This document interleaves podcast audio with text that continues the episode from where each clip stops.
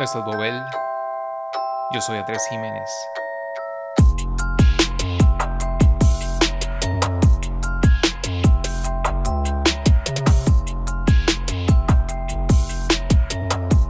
Y en este episodio, el minimalismo. Una tendencia en el diseño, una moda o una filosofía de vida.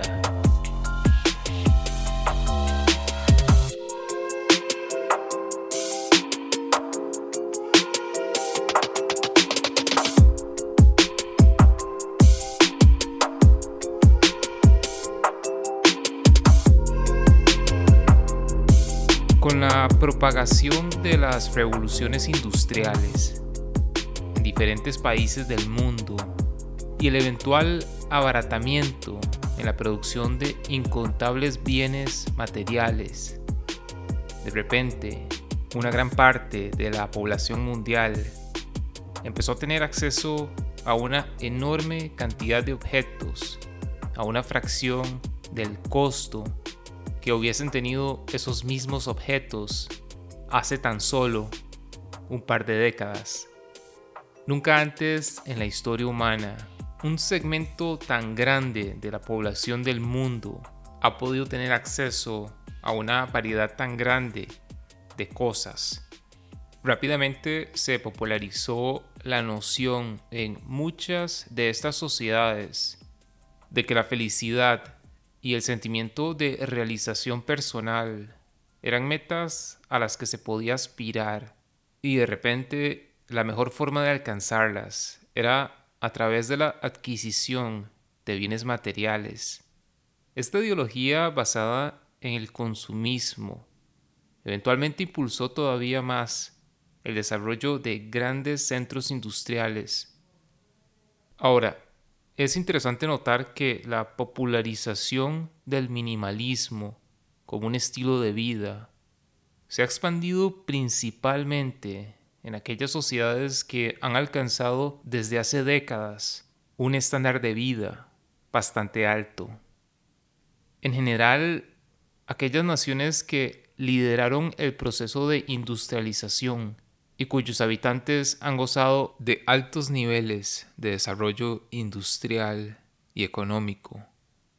Esta popularización se ha venido dando como una reacción ante la insatisfacción que muchas personas en estas sociedades sienten al no alcanzar el nivel de felicidad y de satisfacción personal que esperaban. Al parecer, los bienes materiales muchas veces no son suficientes para encontrar nuestro propósito en el mundo y para llenar una insatisfacción general que muchas personas sienten en sus vidas.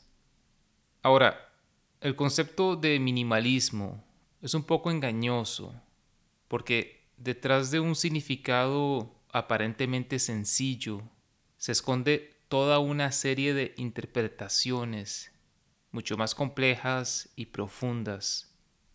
En un primer nivel, minimalismo hace referencia a algo pequeño, a poco, a austeridad, a lo mínimo.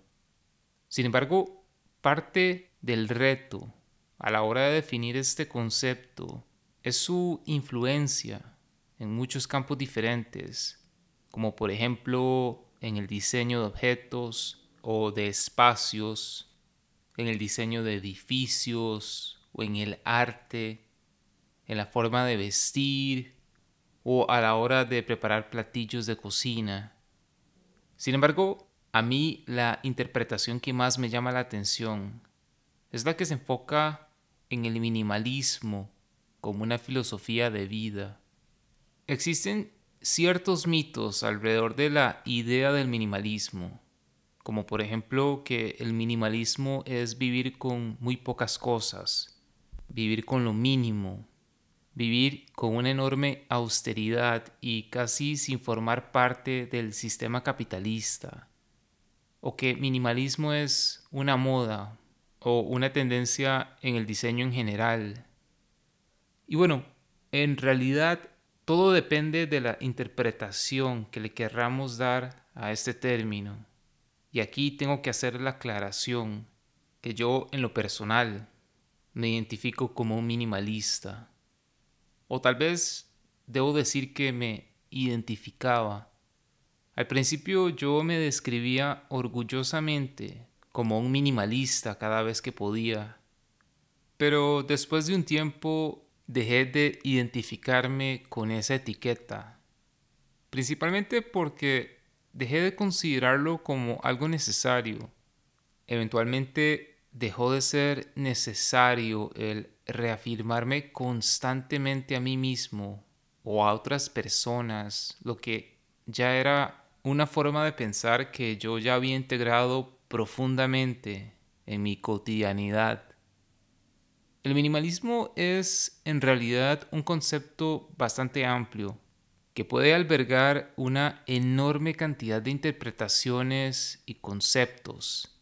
Y yo, en lo personal, me identifico con una concepción del minimalismo como una filosofía de vida que busca reenfocar nuestra atención y energía en las cosas que realmente aportan alegría y satisfacción a nuestras vidas.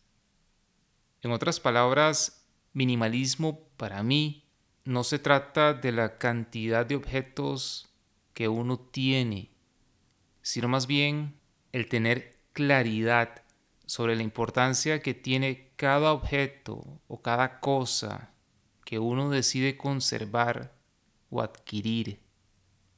Y sobre todo me identifico con una interpretación del minimalismo que considera que de hecho ya contamos en este momento con las cosas suficientes que necesitamos para ser felices. Es decir, es una interpretación que parte de una visión de abundancia en nuestras vidas y de satisfacción con lo que ya tenemos. Sin embargo, en la gran mayoría de sociedades alrededor del mundo, este modelo de vida ciertamente no es el que predomina. En cambio, como dice el expresidente uruguayo José Mujica, vivimos en sociedades muy engañosas. Es decir, vivimos en sociedades en donde estamos expuestos a un bombardeo constante de información y de publicidad que busca influenciar nuestros gustos, nuestros valores, nuestras prioridades y hasta nuestra forma de ver la vida.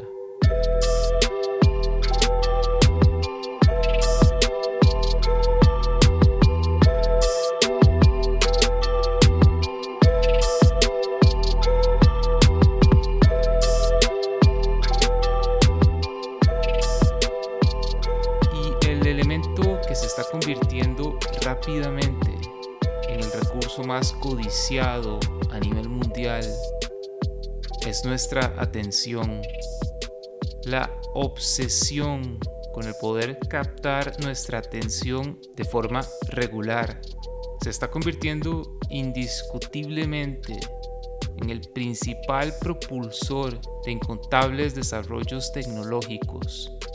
Y por lo general, esta lucha por nuestra atención tiene como meta principal el lograr persuadirnos de la necesidad de consumir, de consumir un objeto, una experiencia o una idea.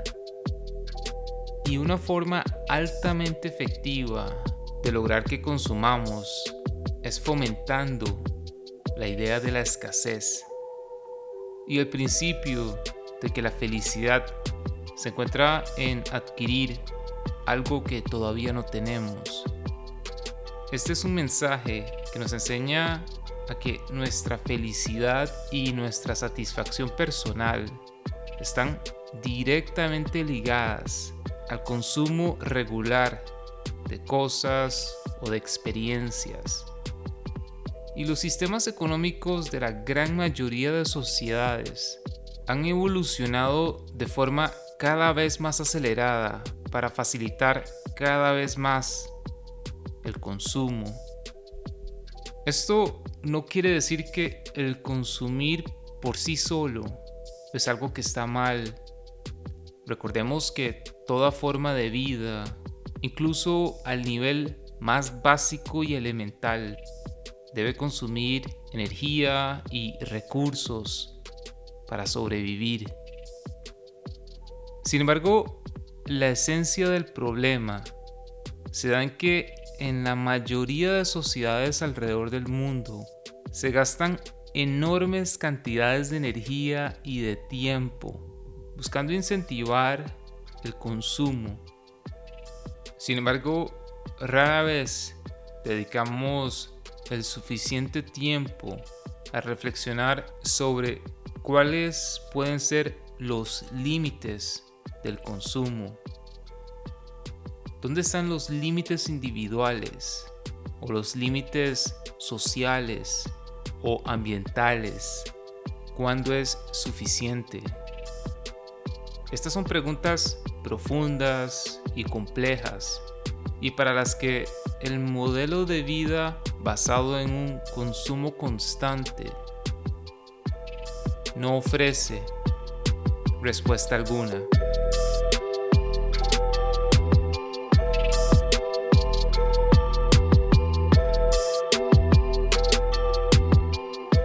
Reciente popularización del minimalismo en muchas sociedades ha surgido en parte como una forma de hacerle frente a muchas de estas interrogantes, así como de también proponer posibles modelos alternativos de vida. Sin embargo, si regresamos nuevamente a la idea propuesta por el expresidente uruguayo José Mujica sobre cómo vivimos en sociedades muy engañosas, entonces me parece importante el analizar muchos de los mensajes promovidos por las principales corrientes minimalistas desde una perspectiva más crítica. Y esto nos permite notar la popularización de tres grandes engaños. Y yo escojo llamarlos engaños porque los considero como tres claros ejemplos de una interpretación engañosa de lo que para mí es la esencia de lo que es el minimalismo como una filosofía de vida.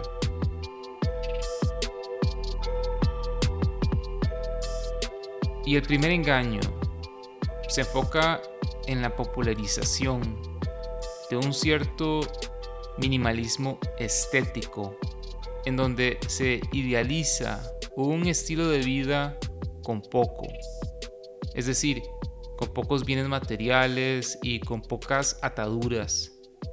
Y este es un concepto muy asociado a un cierto look, a una cierta imagen.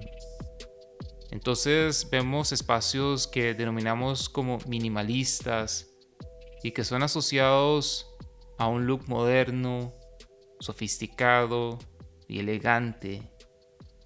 Y un claro ejemplo de esto son muchos de los productos producidos por compañías de tecnología como Apple.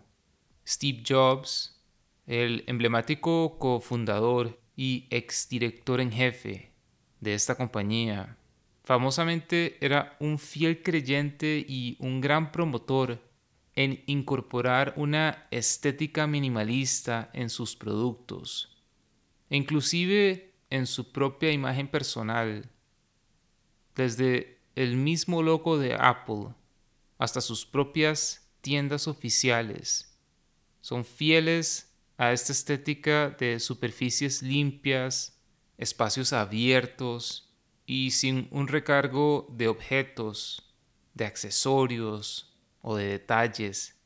Inclusive la propia forma de vestirse de Steve Jobs con sus jeans, sus tenis y sus camisas de un solo color. Comunicaban de forma constante su interés por ese look minimalista que tanto caracteriza hoy en día la estética actual de muchos de los líderes y representantes de las principales compañías de tecnología a nivel mundial. Adicionalmente, empresas como Apple en cierta forma también contribuyeron a popularizar la noción de invertir en calidad sobre cantidad y en diseminar la idea de que en muchas ocasiones es mejor gastar mucho más dinero por un objeto que se considera de alta calidad en comparación con uno de menor costo y que puede durar poco o que ofrece una calidad mucho más baja. Y bueno, esta es una idea que en principio calza muy bien con los principios minimalistas. Además de que en gran parte es cierto, por lo general es mejor invertir en, digamos, un par de zapatos caros de una buena marca que puede que nos lleguen a durar unos 10 o hasta 15 años, en vez de comprar cuatro o cinco pares de zapatos de menor calidad que probablemente desecharíamos en menos tiempo. Y un par de zapatos que de paso posiblemente cuentan con un diseño minimalista, sobrio, que busca comunicar una cierta sofisticación en su simplicidad. De repente podemos empezar a notar cada vez más la popularización de un look, de la persona que utiliza cuatro o cinco artículos u objetos de alta calidad y que a su vez son lo suficientemente versátiles para poder cumplir con una gran variedad de usos. Sin embargo, recordemos la importancia de siempre ver y analizar esta perspectiva desde un ángulo crítico. Y en este aspecto, nuevamente, creo que Mujica resume el dilema entre calidad versus cantidad de una manera bastante interesante. Mujica nos recuerda que cuando uno compra algo, en cierta forma, más allá de pagar con dinero, estamos más bien pagando con el tiempo de vida y el esfuerzo que nos tomó generar la suficiente cantidad de dinero para poder intercambiarla por ese objeto. Y entonces, si retrocedemos un poco, nos damos cuenta de que la pregunta que realmente nos deberíamos plantear es de si siquiera necesitamos comprar un nuevo par de zapatos en primer lugar es muy probable que ya tenemos varios pares de zapatos en nuestro closet, que si bien puede que no sean de gran calidad, igual nos pueden seguir sirviendo por muchos años más. Entonces, si entendemos al minimalismo como el enfocarnos en las cosas que nos generan mayor satisfacción y el reducir las cosas que no contribuyen significativamente en nuestras vidas. Tenemos entonces que cuestionarnos si el tiempo que invertimos en generar suficiente dinero para comprar las cosas que estamos adquiriendo es efectivamente congruente con este principio.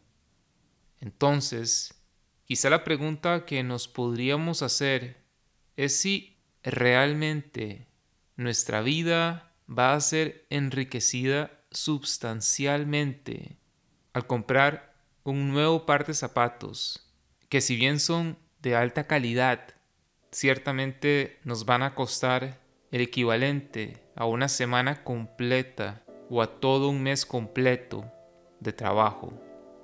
Quizá entonces sería interesante cuestionarnos de qué sirve reducir nuestro consumo de objetos de baja calidad si en cambio los estamos reemplazando por el consumo de objetos que tienen un alto costo.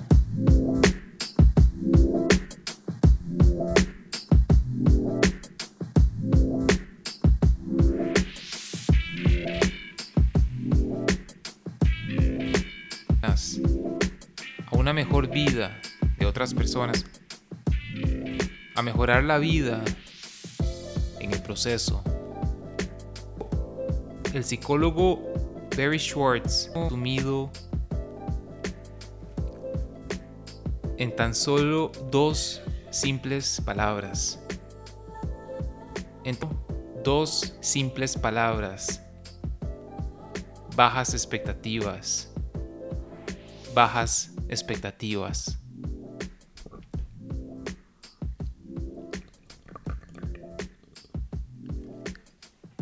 Aumentar el conformismo y la resignación. Es decir, un estilo de vida en donde las personas tienen una cada vez mayor opción de cambiar de trabajo, de casa, de estilo de vida o inclusive de país.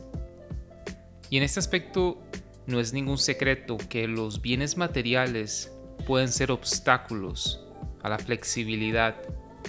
Porque si soy el dueño de algo, un automóvil o un apartamento, por ejemplo, eso implica que tuve que trabajar por un tiempo determinado para adquirir ese objeto y además tengo que dedicar tiempo a darle mantenimiento.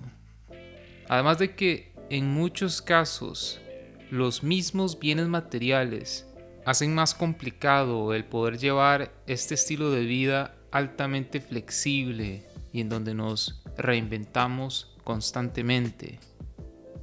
Podemos ver ya en muchas ciudades alrededor del mundo el desarrollo de todo un ecosistema de compañías que por una tarifa determinada nos ofrecen la conveniencia de no tener que ser los responsables o los dueños de toda una serie de objetos o de bienes.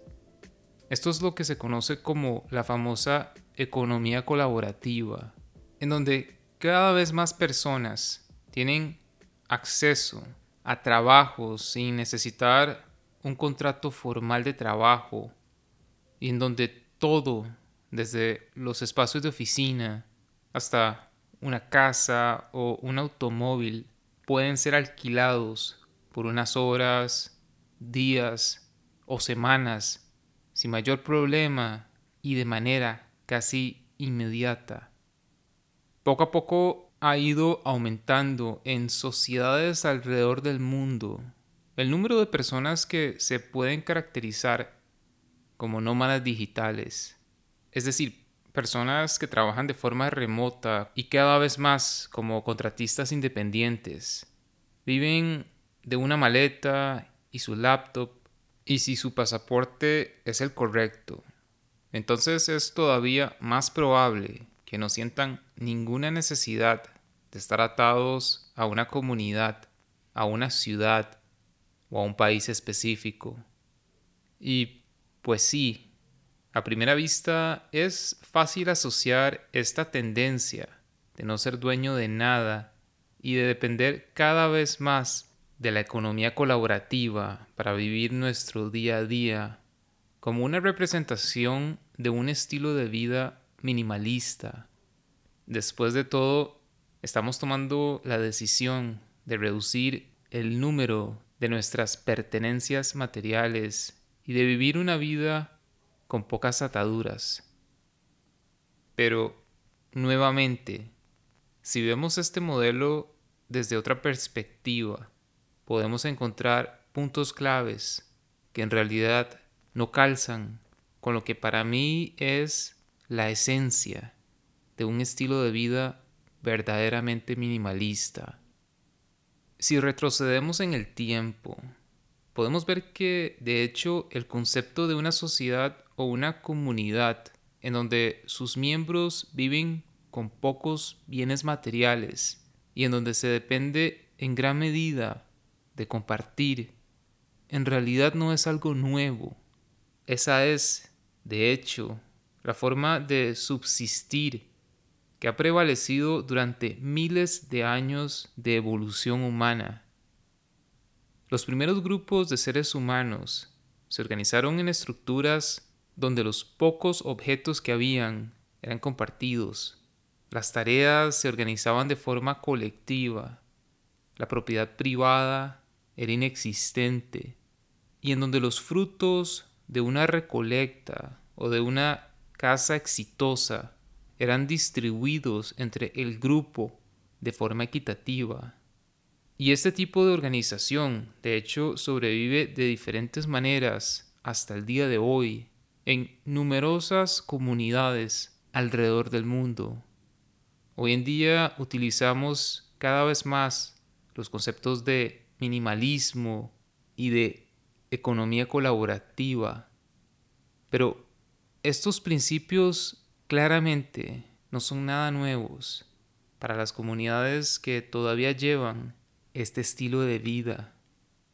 Sin embargo, sí existe una diferencia fundamental entre estos conceptos y el estilo de vida y las tradiciones ancestrales de estas comunidades.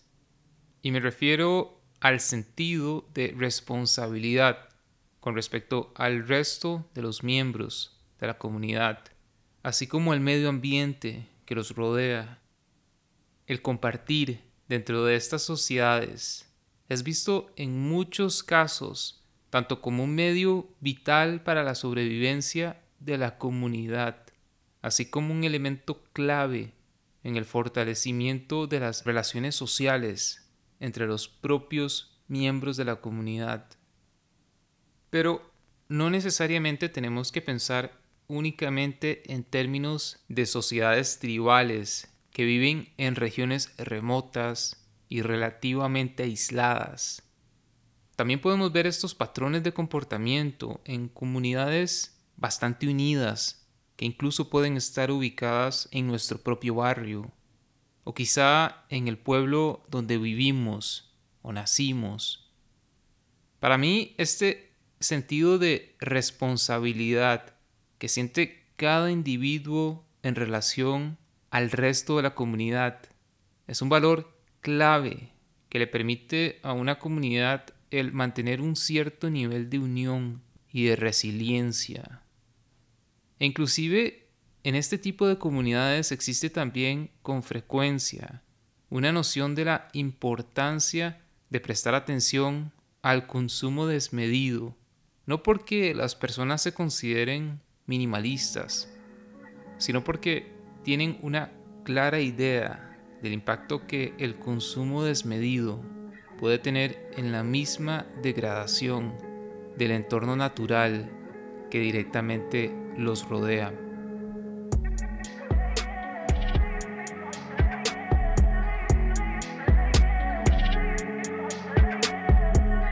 Para mí, la esencia del minimalismo es suprimir y reducir lo que es superfluo, lo que realmente no aporta mayor valor o alegría a nuestra vida y a la vida de quienes nos rodean.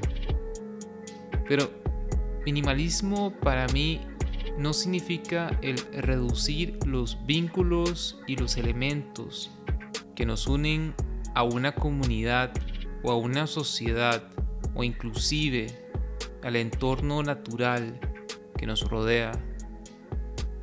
Yo me pregunto entonces, ¿Cómo fomentamos un sentido de responsabilidad comunitaria o de responsabilidad nacional cuando la supuesta economía colaborativa, la idealización de la flexibilidad y este minimalismo superficial nos empujan a tener cada vez más un sentido cada vez menor de pertenencia con nuestro barrio, con nuestra comunidad, con nuestra ciudad o inclusive con nuestro país. Sin duda, la pandemia global del COVID-19 ha sido un obstáculo bastante grande para el estilo de vida de muchos nómadas digitales. Sin embargo, si poco a poco se va retomando este estilo de vida en donde esta semana estoy en Lima el próximo mes en Berlín y antes de que termine el año estoy en Bali. Un estilo de vida donde casi nada nos pertenece, donde casi todo es alquilado momentáneamente, ¿cómo hacemos entonces para involucrarnos activamente en los enormes problemas sociales y políticos que afectan a las ciudades o a las sociedades donde vivimos momentáneamente, si en cambio ya hemos ido rápidamente minimizando nuestra atadura con cualquier lugar específico. ¿Qué tanto me va a preocupar en realidad el efecto que pueda tener mi estadía en un apartamento alquilado a través de alguna plataforma digital en el alza general de los alquileres y de los costos de las viviendas en ese barrio o en esa parte de la ciudad, por ejemplo. Ahora, creo que en algunos casos se podría argumentar que de hecho el estilo de vida de un nómada digital más bien puede que le permita a esta persona el concientizarse de una mejor manera sobre los profundos problemas sociales que afectan a muchas otras comunidades alrededor del mundo y no solo a una sola comunidad que es donde vivo y a la que pertenezco. Pero, por otro lado, también me pregunto de qué tanto nos sirve tanta concientización si al fin y al cabo esta persona no va a comprometerse a formar una parte activa de ninguna comunidad por un periodo significativo de tiempo. ¿Y cómo hacemos para concientizarnos sobre el impacto ambiental o social que genera nuestro consumo constante de objetos y servicios, por más momentáneo que aparente ser este consumo? ¿Qué tanto me preocupa las condiciones laborales de las personas que me ofrecen un servicio de entrega de comida, por ejemplo? Si ni siquiera son empleados con una relación formal de trabajo con la compañía de tecnología que estoy utilizando. Si yo no soy un dueño, si soy meramente un usuario, ¿qué responsabilidad tengo entonces sobre las consecuencias a largo plazo de los objetos o los servicios que solo utilizo momentáneamente, pero que no me pertenecen? Cuando hablamos de los sistemas de alquiler de bicicletas o de scooters eléctricos, que no cuentan con estaciones fijas, por ejemplo. Este es un servicio que se ha popularizado rápidamente en cientos de ciudades alrededor del mundo. Y en cierta forma es una tendencia que se ha promocionado como uno de los mejores ejemplos de un estilo de vida sumamente libre y flexible al que todos supuestamente debemos aspirar. Porque estas bicicletas o scooters no solo no me pertenecen, sino que también los puedo recoger y luego dejar prácticamente a donde yo guste, que ya tengo. Cualquier otra cosa adicional. Y si queremos ver los efectos a gran escala de este tipo de servicios, podemos fijarnos en la experiencia que han tenido países como China. Muchas ciudades en China fueron pioneras en la adopción de estos sistemas de bicicletas públicas. Y ciertamente fue sorprendente el ver la rapidez con la que se implementaron y se expandieron estos sistemas de alquiler de bicicletas. Pero lo más sorprendente aún es el ver las imágenes de los botaderos donde han sido llevadas miles de bicicletas y de scooters que por uno u otro motivo fueron retirados de operación. La magnitud del impacto solo puede ser realmente apreciada desde una vista aérea.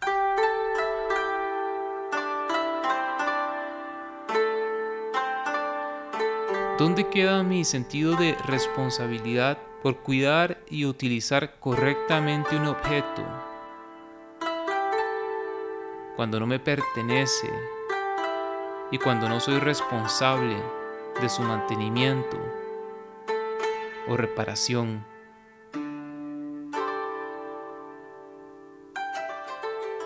Y finalmente, el tercer engaño. Y este es quizá el más sutil de todos, y me refiero al culto de las experiencias. Y es que con la popularización del minimalismo como un estilo de vida, se ha popularizado también la noción de reemplazar los bienes materiales por una abundancia de experiencias. Y esta idea se fundamenta en la creencia del potencial de las experiencias para enriquecer y transformar nuestras vidas mucho más de lo que cualquier objeto material lo podría hacer. Por experiencias me refiero al experimentar con vivir cosas nuevas y diferentes que por lo general nos sacan de nuestra zona de confort y que nos obligan a desafiar nuestros propios prejuicios o limitaciones o simplemente a romper con nuestra rutina cotidiana. Esta interpretación del minimalismo nos dice que antes de buscar nuestra realización personal en la adquisición de más bienes materiales, deberíamos en cambio invertir nuestro dinero y nuestro tiempo en tener nuevas experiencias, en vivir aventuras y en moldear nuestro estilo de vida de manera que nos permita explorar mucho más el mundo que nos rodea y para poder tener una vida llena de nuevas experiencias. Tenemos entonces que llevar un estilo de vida sumamente flexible y libre de ataduras. Un estilo de vida que no nos amarre a un lugar específico por mucho tiempo, o a bienes materiales, o inclusive a un trabajo fijo. Desde esta perspectiva, la felicidad, la realización personal y hasta el mismo sentido de nuestra vida puede ser descubierto y accesado a través de la acumulación constante de nuevas experiencias. Y en lo personal, esta es una idea con la que yo me identifico, en cierta forma. Cuando pensamos en las cosas que más han influido en nuestras vidas o que nos han dejado un recuerdo inolvidable o inclusive que nos han llenado de mucho orgullo y satisfacción. Por lo general pensamos principalmente en experiencias que hemos vivido, la aventura que tuvimos con un amigo, la emoción de haber visitado un país lejano, la alegría de haber cumplido una meta personal, o el orgullo de haber aprendido un idioma nuevo o de haber conseguido un título académico.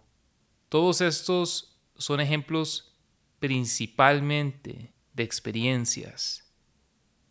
Pero, por otro lado, no puedo evitar notar cómo esta glorificación del vivir nuevas experiencias y del librarnos de nuestros bienes materiales para así poder vivir una vida emocionante, en cierta forma puede potencialmente introducirnos en un estado de constante comparación e insatisfacción. Para muchas personas, el dejar de lado la gran mayoría de sus bienes materiales y en cambio reenfocar su vida alrededor de la búsqueda de nuevas experiencias que sean interesantes y estimulantes no es algo tan factible. Si el modelo de vida que estamos adoptando se basa en acumular una experiencia tras otra, en vez de acumular objetos o bienes materiales, no estoy tan seguro de que el resultado necesariamente vaya a ser tan diferente. Ciertamente es probable que esta larga lista de eventos que hayamos vivido va a enriquecer nuestras vidas más que los bienes materiales que hubiésemos podido adquirir. Pero realmente esa idea de acumular experiencias de manera indefinida nos va a ayudar a llegar a un estado de tranquilidad mental. No estaremos reemplazando más bien una necesidad por otra. No estaremos reemplazando la necesidad de más bienes materiales por la necesidad de más experiencias. Pienso que esta sigue siendo una interpretación bastante superficial de lo que para mí es realmente el minimalismo. En mi opinión, la esencia del minimalismo se basa en la búsqueda de la satisfacción personal basada en lo que ya tenemos en este preciso momento. Es decir, el minimalismo, para mí, es una guía que nos ayuda a ir encontrando cuáles son los límites que consideramos necesarios en nuestra vida, así como a ir enfocando nuestra energía y nuestros recursos en ciertas experiencias esenciales que realmente nos hacen felices. Desde esta perspectiva, podríamos concluir que no sirve de nada el reemplazar objetos por experiencias si no consideramos el elemento que es quizá el más importante en este análisis. Y me refiero a la pregunta, ¿cuándo es suficiente? Si no hacemos el buscar la satisfacción, la saciedad y los límites como una parte esencial de toda búsqueda, no veo cómo realmente podemos honrar la esencia de lo que es vivir una vida minimalista.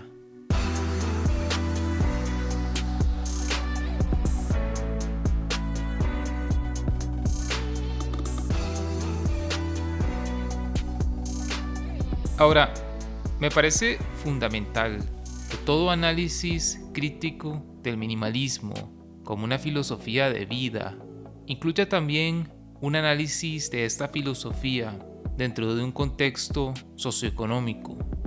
Es importante recordar que para los cientos de millones de personas alrededor del mundo que se ven forzadas a vivir en un cierto nivel de pobreza la idea de enfocarse en conservar únicamente aquellos objetos que les dan felicidad a sus vidas, así como la idea de maximizar experiencias sobre la adquisición de bienes materiales, pueden llegar a ser conceptos sumamente insultantes para el enorme porcentaje de la población mundial que es obligado a luchar cada día meramente para subsistir. El vivir con poco no es una meta aspiracional o una filosofía de vida. Es en cambio una condición en la que en muchos casos se ven obligados a estar. Sin embargo, esto no quiere decir que para llevar un estilo de vida minimalista uno tiene por obligación que haber alcanzado un cierto nivel de ingreso económico o un cierto número de bienes materiales. Basta con ver el estilo de vida de monjes budistas, de monjas en un convento o incluso de los sadhus en la India o inclusive los campesinos y habitantes de zonas rurales alrededor del mundo para poder apreciar ejemplos de personas que escogen vivir deliberadamente estilos de vida de poco consumo y con pocas o casi ninguna posesión material. La diferencia en estos casos, sin embargo, es definida por tener el poder de escoger. Y para poder escoger con un cierto grado de libertad el estilo de vida que quiero tener, es fundamental que las principales necesidades de cada persona estén satisfechas. En mi opinión, a medida que consideramos y debatimos los posibles beneficios de un estilo de vida minimalista, es importante mantener una cierta perspectiva y estar conscientes de que el simple hecho de poder hacernos estas preguntas nos ubican ya de por sí en una posición sumamente privilegiada. En lo personal, después de años de vivir un estilo de vida minimalista, puedo decir que lo que más he aprendido es a encontrar una cierta claridad de cómo puedo orientarme mejor en un mundo bastante complicado y confuso. Y al mismo tiempo me recuerdo de forma regular de que el simple hecho de poder escoger el llevar este estilo de vida es por sí solo un enorme privilegio. Para mí, el vivir un estilo de vida minimalista es una práctica profundamente personal y que me ayuda a vivir de una manera más empática y compasiva con el mundo natural y con las demás personas.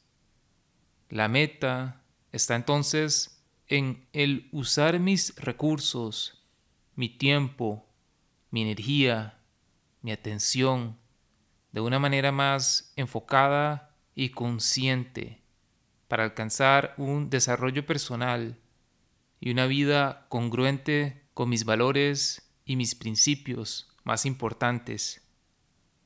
La meta está no en alcanzar un cambio directo y radical, en alcanzar una transformación total en mi persona, en mi comunidad o en mi país sino más bien en llevar un estilo de vida que quizá produzca cientos de pequeños cambios y transformaciones que puede que contribuyan a mejorar la vida de otras personas y de la mía en el proceso.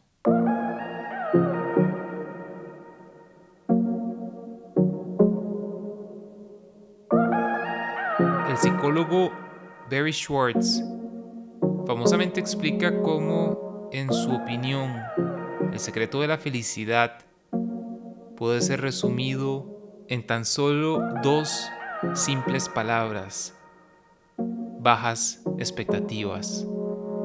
Y por bajas expectativas, Schwartz no se refiere a fomentar el conformismo y la resignación, sino más bien a escoger ver al mundo desde una perspectiva de sobriedad y abundancia. Si ya de por sí estoy feliz con lo que ya tengo, cualquier otra cosa adicional no sería más que una agradable sorpresa. Queda entonces nada más el hacernos la pregunta, ¿Qué tan congruente es nuestro estilo de vida y nuestra filosofía de vida con el tipo de vida que nos gustaría estar viviendo?